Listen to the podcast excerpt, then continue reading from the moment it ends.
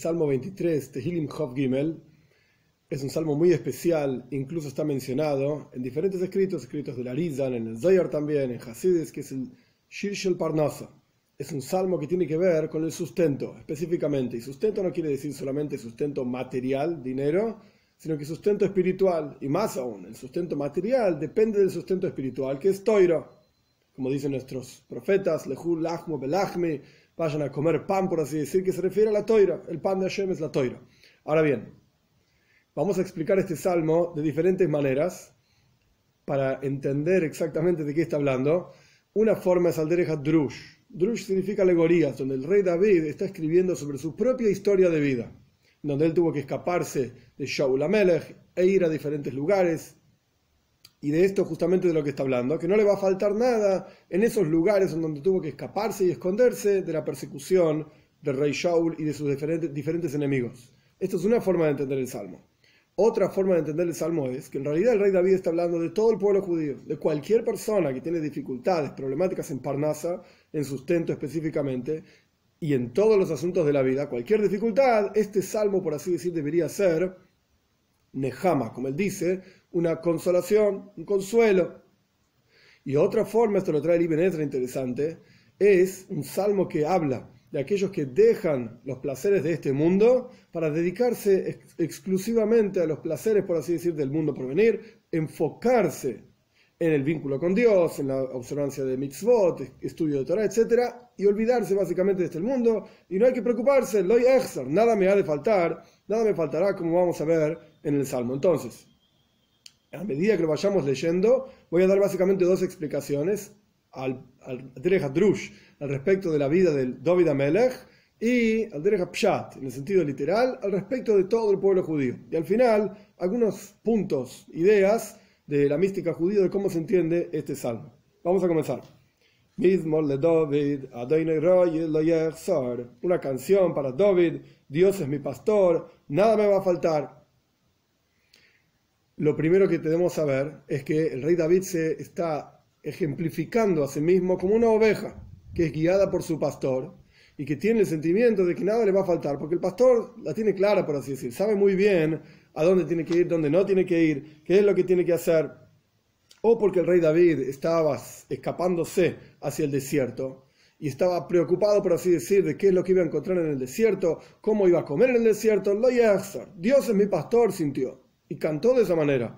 Y por lo tanto, cuando me tenga que escapar, lo nada me ha de faltar, nada me va a faltar. Este mismo concepto se ve en el Pshat también, en el sentido literal, donde uno está preocupado por sus asuntos de Parnasa, de dónde va a conseguir el dinero para hacer todo lo que tiene que hacer, mantener a su familia, etc. Hashem Roy, Dios es mi pastor, y como un buen pastor que sabe dónde llevar a sus ovejas, para que tengan el pasto que necesitan, la comida que necesitan, como sabemos al respecto de Moishe Rabbeinu la razón por la cual Dios eligió a Moshe para que sea el redentor de todo el pueblo judío es porque lo vio como un pastor Neemán, fiel, que cada oveja, de acuerdo a su capacidad, las más grandes, el pasto más duro, las más chicas, el pasto más suave, etc., a cada una guiaba según su capacidad. De, esa manera, Dios lo seleccionó a él para que guíe al pueblo judío, a cada uno según su capacidad, hasta la venida de Mashiach pronto en nuestros días. El líder y Ryan Meemna, el pastor fiel, de todo el pueblo judío por todas las generaciones. Veis, dos.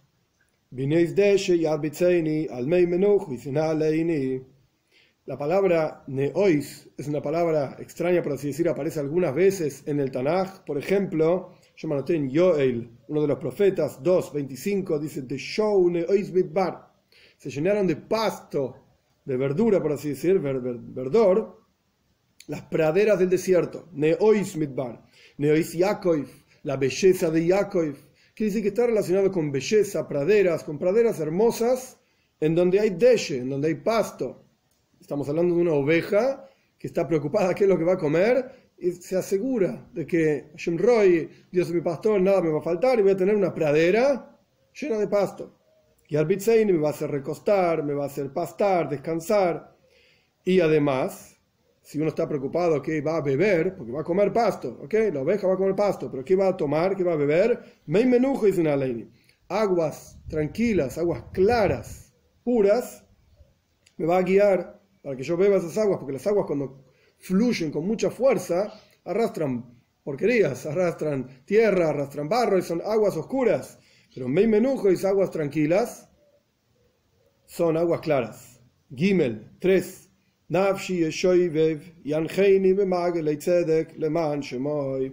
Mi alma restaurará, me guiará con pasos justos en aras de su nombre.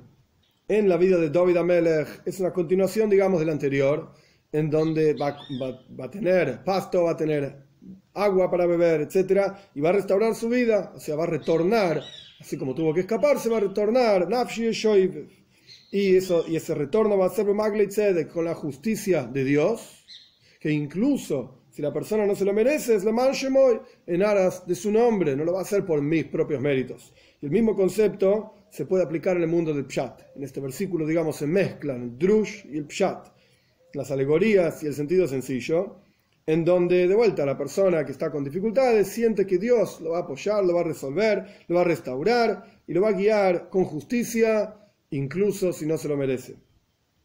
Dalet 4.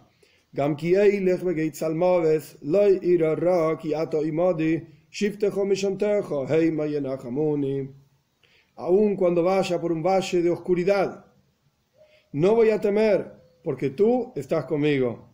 Tu bastón y tu vara, ellos me consolarán. En, la idea de David Amelech, de la vida de David Amelech, incluso cuando vaya en el desierto de Zif, así dice el Midrash, en donde el rey David tuvo que escaparse, otro de los lugares donde se escapó a raíz de la persecución del rey Shaul, y esto lo llama Begates Almaves, en el valle de oscuridad. Aun cuando vaya por el valle de oscuridad, no voy a temer de nada malo, porque tú estás conmigo. Shivtejo se refiere, Shevet es el bastón. Shevet se refiere a los sufrimientos que el rey David tuvo que pasar, escapándose de aquí, escapándose de allá, con estos delatores, con los otros delatores.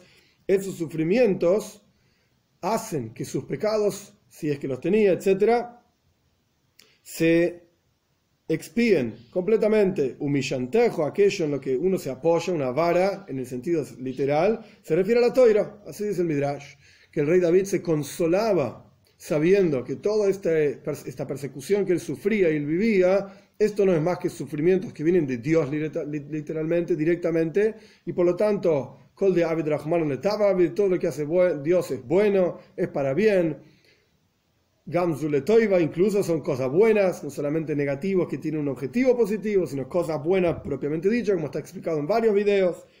Y el estudio de Toira lo consolaba esos sufrimientos, más el estudio de Toira, o dicho de otra manera, la perspectiva sobre esos sufrimientos que vienen de Dios, etc. Más el estudio de Toira, esto y en Ahamuni lo consolarán. En el sentido de Pshat, continuando con el ejemplo de la oveja, la oveja es guiada por, el bastón, la vara, del pastor. Y el pastor sabe si llevar a las ovejas a las montañas, y con cuyo caso tienen que subir y esforzarse para conseguir el pasto, etc. La vara de mi, de mi pastor son los que me consuelan, porque yo simplemente sigo donde me, lleva mi pastor, y ahí va a estar la mejor, la mejor pastura, por así decir. Siempre continuando con el ejemplo de la oveja. Ahora, en el versículo 5, cambia ejemplo de oveja a otro tipo de poesía, por así decir. Hey, 5.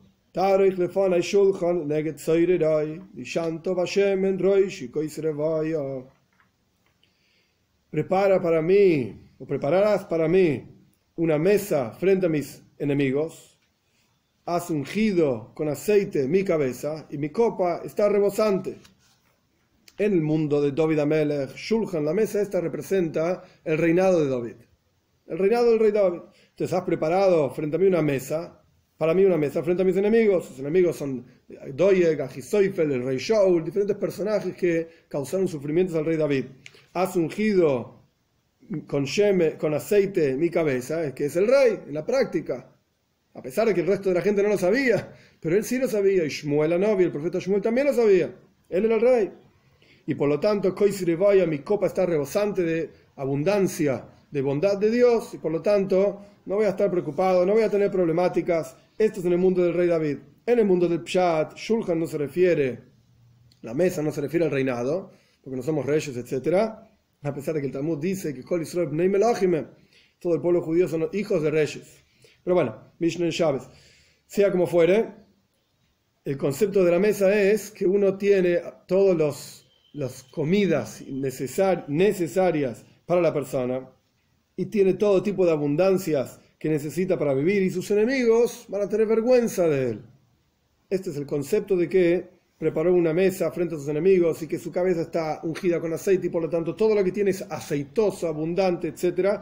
Y la copa rebosante es simplemente mostrando esta misma idea de abundancia. Vov 6.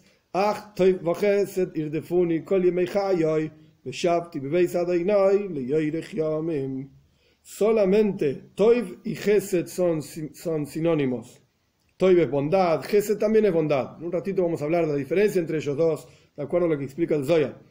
Solamente bondad y benevolencia me van a perseguir todos los días de mi vida y voy a asentarme en la casa de Dios le por la longitud de los días. Interesante el Targum, el, comentario, el arameo de los Tehilim, la voz de Veshavti y me voy a sentar, o sea, solamente cosas buenas me van a perseguir toda mi vida y me voy a sentar en la casa de Dios, dice kad. Kad significa en arameo cuando.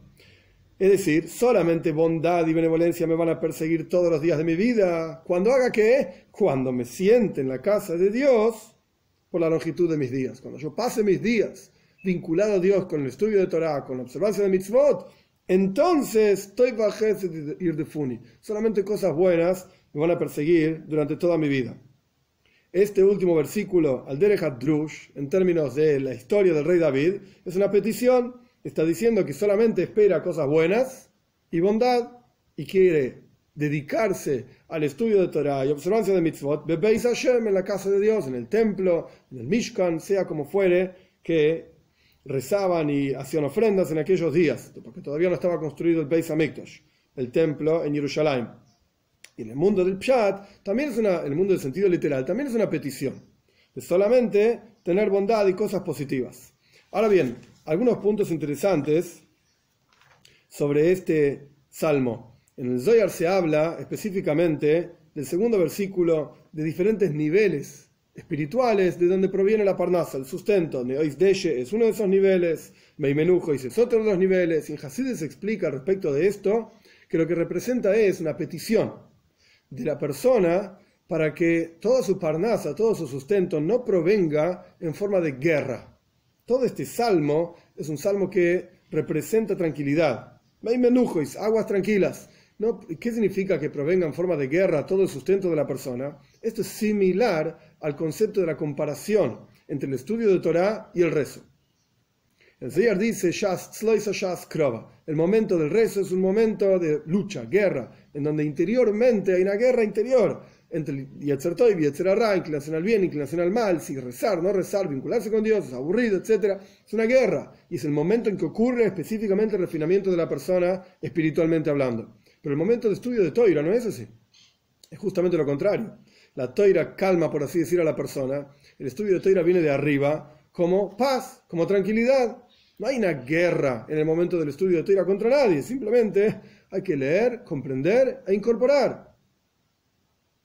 Es verdad que a veces hay una guerra también en el estudio de Toira y es la diferencia entre estudiar la parte revelada de la Torah, en donde hay preguntas y respuestas, estudiar la parte oculta de la Torah, donde no hay preguntas y respuestas, todo es elocus, todo es divinidad, no hay mentiras, no hay quejas de personas mentirosas que robaron y vienen dicen que no robaron, juramento falso, etc. Esto es la parte revelada de la Torah, que también es una, forma de guerra, pero en general Toiro es paz, tranquilidad, y fila es guerra. Entonces la persona está pidiendo que su parnasa, su sustento venga, deshe, perdón, como dice el segundo versículo, en praderas tranquilas, en praderas hermosas, verdes, con llenas de pasto, meimenujois, aguas tranquilas, no quiero dificultades. Esto es una de las ideas que trae el Zoyar. Otra de las ideas muy interesantes que trae el Zoyar, en el último versículo, el Vov, donde dice, ah, toy El Zohar se pregunta, solamente bueno y bondad. Toy gesed es lo mismo. Como dijimos antes. ¿Qué diferencia hay? el Zohar explica que toy, todo lo bueno, es la energía divina, espiritualmente hablando, de todas las cosas positivas que pueden ocurrir, pero en potencial. Es decir, queda en un mundo espiritual y no se manifiesta aquí abajo en este mundo material. Eso es Toy. Y Gesed es la bondad divina manifestada en la práctica en este mundo material, concretamente hablando. Entonces, el rey David está pidiendo, Toy Gesed. Ay, qué diferencia hay. Si al fin y al cabo está en potencial, en algún momento se va a revelar aquí abajo. Y lo que se revela aquí abajo viene del potencial. Al fin y al cabo lo mismo. Zair explica. Zair dice que Toiv es solamente para los tzadikim. Y Gesed es para tzadikim y Reshoim. Lo que el rey David está pidiendo es toda aquella bondad que está en potencial que me corresponde. Esto es Toiv. Pues que se manifiesta aquí abajo también. Y toda la bondad divina que incluso a los malvados no les corresponde que sea Gesed, que sea con bondad divina y que se manifieste aquí abajo la verdadera bondad divina. Y en la práctica, el verdadero, la verdadera bondad divina es la venida de Moshiach pronto en nuestros días, donde se va a revelar el Gesed Hashem, la verdadera bondad divina, de vuelta, cuando Él se revele con la venida de Moshiach pronto en nuestros días.